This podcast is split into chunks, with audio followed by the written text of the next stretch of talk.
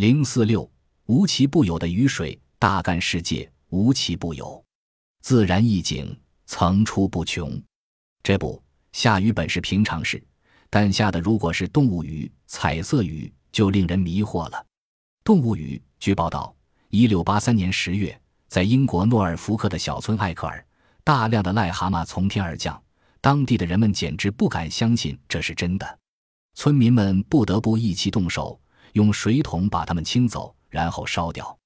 一六八七年，在巴尔蒂克海东岸的麦莫尔城，大片大片的煤黑色的纤维状物质落在刚落满白雪的地上，这些黑色絮片是潮湿的。气味像腐烂的海藻，撕起来就像撕纸一样。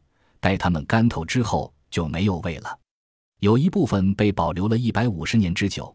当后来对它们进行化验时，发现其中含有部分蔬菜一样的物质，主要是绿色丝状海藻，还含有二十九种纤毛虫。一九六九年冬春之交，在南爱尔兰的大片地区落下了一种臭气难闻的橡胶类物质。据记载。这些东西成人的手指尖状、柔软、滑腻，颜色暗黄。正在该地区吃草的牛群并未受到干扰。据科尔克尼的罗伯特万斯先生的记述，当地居民认为这些橡胶是有用的药物，他们用坛子、平底锅等容器把它们收集起来。德国科学家在南美洲四处游历过的 A.V. 汉姆伯特曾就安第斯地区天上落鱼的情形做了如下记述。据信，这些鱼是从火山口喷出来的。当地震发生时，安第斯出现一连串的火山喷发现象，在火山爆发所产生的强大力量的摇撼下，地壳裂开了，同时喷出了水、鱼和石灰浆。这是一次奇异的喷鱼的现象，当地人称之为普利纳蒂亚。一七八六年五月五日，经历了从上一年的十一月开始的连续干旱之后。在海地的太子港地区降了大量的黑蛋，第二天这些蛋都孵化了。这些来自天上的奇怪动物，有些被放在水瓶中保存起来。这些小生命经几次脱皮之后，变成了蝌蚪一样的形态。下边是一段关于1794年在法国拉兰村的蟾蜍泛滥记载：天气火热，下午三点钟左右，突然下了一场大暴雨。一百五十名庄严的士兵为了不被水淹没。被迫从他们藏身的一大片洼地中撤出。令人惊异的是，这时开始有大量的蟾蜍从空中落到地面上，个头只有榛子大小，蹦得满处都是。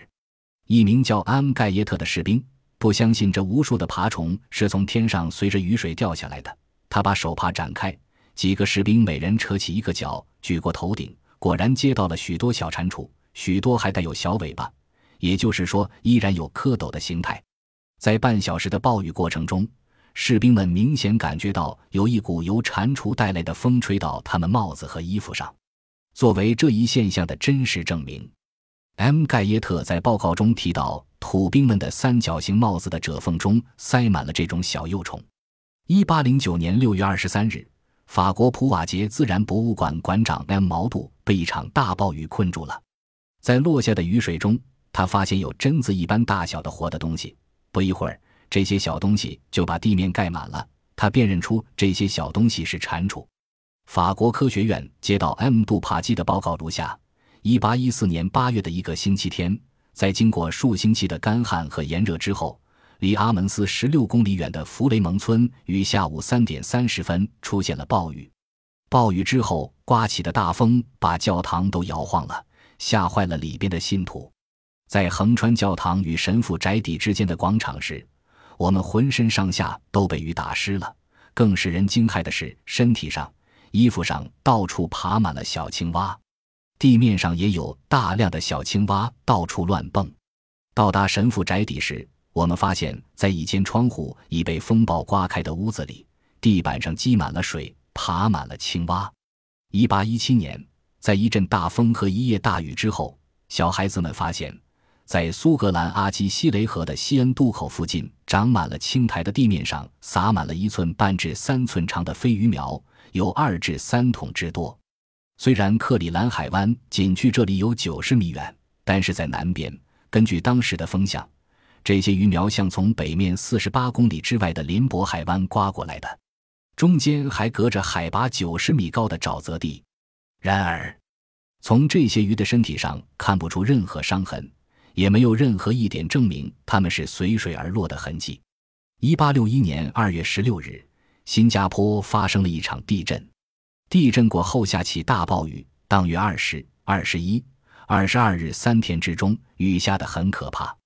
一个叫弗朗西斯卡斯诺的旅行家和生物学家当时正住在新加坡，他对当时目击的情景回忆如下：上午十点钟。太阳已升起，我打开窗户向外看去，看到许多马来人和中国人正在从地面上积满雨水的水洼中拾鱼，把他们手中的篮子装得满满的。我问当地的居民鱼是从哪来的，他们告诉我是从天上掉下来的。三天之后，地面上的雨水干了，在鱼河的水洼中有大量的死鱼。